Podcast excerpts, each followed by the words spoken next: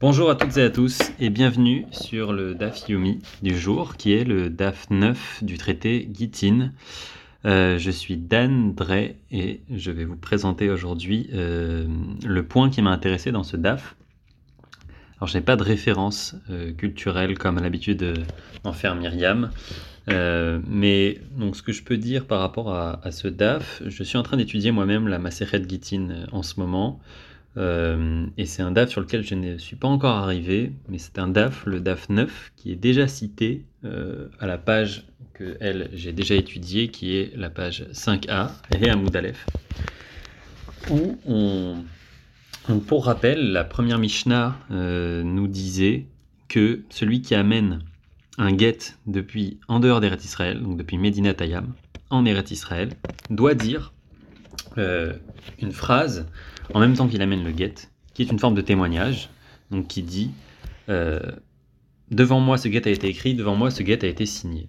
Cet homme-là, on rappelle, c'est un chaliar, donc c'est un, une personne qui a été envoyée par le mari pour donner ce guet à cette femme. Et donc, euh, s'il vient d'en dehors d'Eretz Israël, on ne le croit pas d'emblée, on ne le croira que s'il précise, au moment où il donne euh, ce guet à la femme, devant des témoins, euh, il devra dire devant moi ce guet a été écrit et devant moi il a été signé.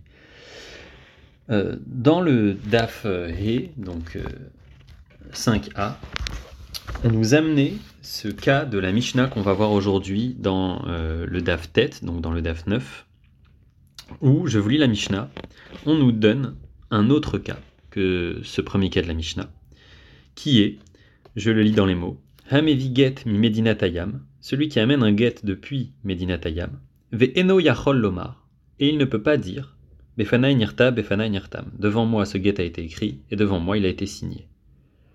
Et c'est toute la question qu'on va se poser. Que veut dire ce il ne peut pas le dire Mais je laisse ça pour la Gemara qui arrive juste après. Je continue la Mishnah. Im alav edim, itkayem bechotmav. S'il y a des edim, des témoins. Donc dans ce cas où il ne peut pas dire Befanaï Nirta, s'il y a des témoins, alors le guet sera établi par ces témoins.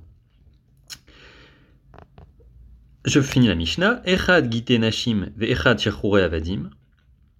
Shavu, les molir ou le mevi. Que ce soit des gitim, euh, gitin qui concernent les femmes ou des, des qui concernent la, libération d'esclaves.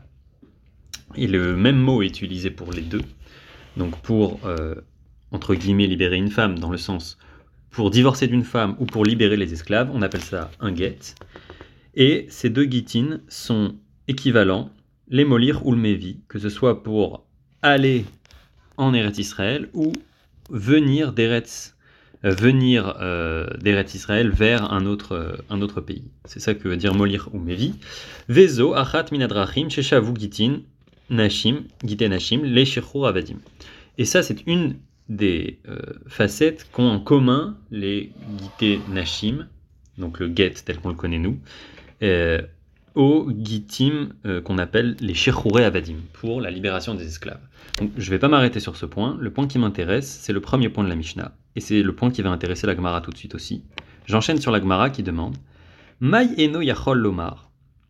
Qu'est-ce que veut dire la Mishnah quand elle dit que ce chaliar, donc cet envoyé du mari, ne peut pas dire il ne peut pas dire devant moi ce guet a été écrit, devant moi ce guet a été signé.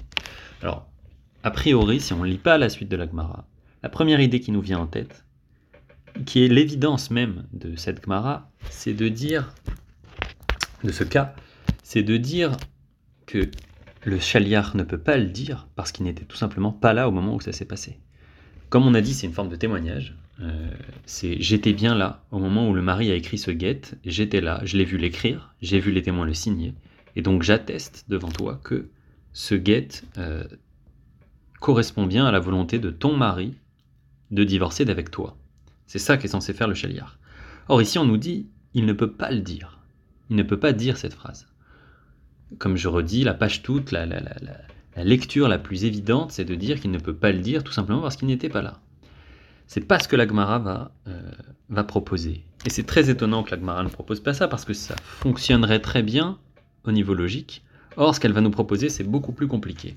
et je vous le donne tout de suite. Elle envisage Ilima Cheresh. Donc en premier, elle va, envisager un cas qu'on va rejeter. Donc Ilima, c'est toujours un cas qu'on rejette. Ilima, première possibilité, Cheresh, c'est un sourd, mais un sourd muet de naissance. Donc si la personne est sourd muette de naissance, effectivement, il ne peut pas dire, euh, il ne peut pas prononcer la phrase Befana Befana Et l'Agmara dit tout de suite, pour rejeter, Cheresh baratu yegitahu. Le Cheresh n'est pas, euh, ne peut pas amener ce get là. Pourquoi Veatnan il est enseigné dans une euh, braïta? À kol ksherin la get. Tous, tous les types, toutes les personnes, tous les, tous les, tous les, tous les chaliars sont cachers, tous les envoyés sont cachers pour amener un get. Chutz mi vekatan. Sauf trois cas, dont le cheresh. Donc le sourd, le, fou et le, petit, donc celui qui, n'a pas encore fait sa bar mitzvah. Mais donc dans ces trois cas, il y a bien le Kheresh. Le Kheresh est pasoul, ce qu'on appelle pasoul. Il est euh, invalide pour amener un get. Donc il ne peut pas être chaliar. Donc on a rejeté cette première possibilité dans la Gemara. Deuxième possibilité, et là c'est Rav Yosef qui va la donner, et c'est celle-ci qui sera retenue. Amar Rav Yosef. Rav Yosef dit Yaskinan, de quoi il s'agit quand la Mishnah nous dit euh, euh, que la personne ne peut pas dire qu'il était euh, qu'il était devant quand ça s'est passé. Kegon, elle va nous dire, il va nous dire, Kegon chez Natnula Kesheu Pikeach. En fait, ce get, on lui a donné.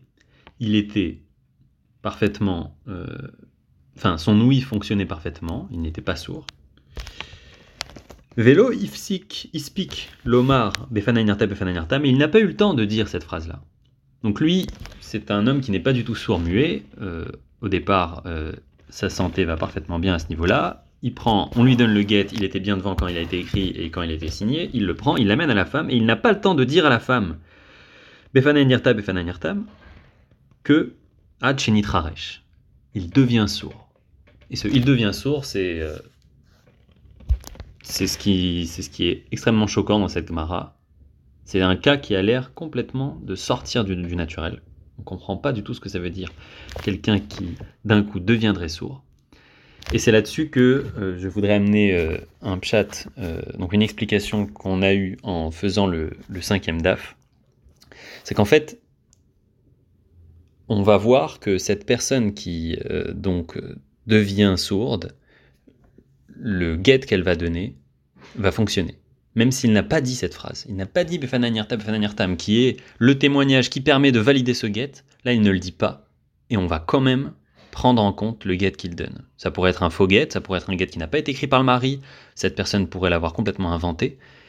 Mais ce que dit l'Agmara ici, c'est que le fait même que cette personne n'arrive pas à le dire, c'est ce qu'on va appeler un cas de quelqu'un qui est devenu sourd, en fait. Donc il ne faut pas le lire littéralement, il ne faut pas, faut pas lire ici que la personne est réellement devenue sourde, il n'y a pas eu une explosion, une bombe qui a eu lieu euh, à côté de lui et il n'entend il plus rien, il n'arrive plus rien à dire non plus, parce qu'il faut qu'il soit devenu sourd et muet en plus hein, en même temps. Donc, ce qui rajoute à, la difficulté euh, rationnelle de ce cas. Mais donc il faut, il faut le lire différemment. Il faut, il faut lire ici que, en fait, cette personne-là, elle, euh, je, rappelle un principe qu'on a vu dans la première euh, Mishnah et dans la Gemara qui suivait, c'est que cette personne, elle devait être présente parce qu'elle devait voir si le mari euh, écrit ce get d'une façon qu'on appelle l'ishma. Donc que c'est vraiment sa volonté de divorcer.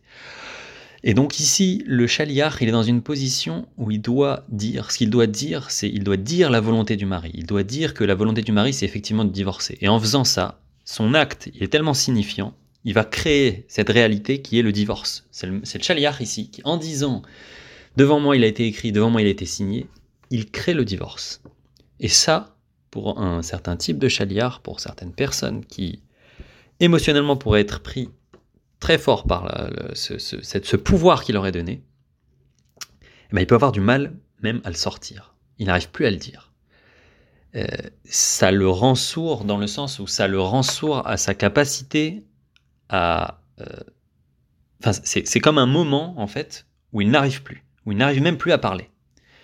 Euh, parce qu'il se rend compte de euh, la, difficulté que c'est de rapporter une volonté du mari et que ça puisse, tout simplement, que ça puisse ici eh ben, créer cette séparation entre le mari et la femme. Donc il n'arrive pas à le faire, mais il n'arrive pas à le faire, il voudrait le faire.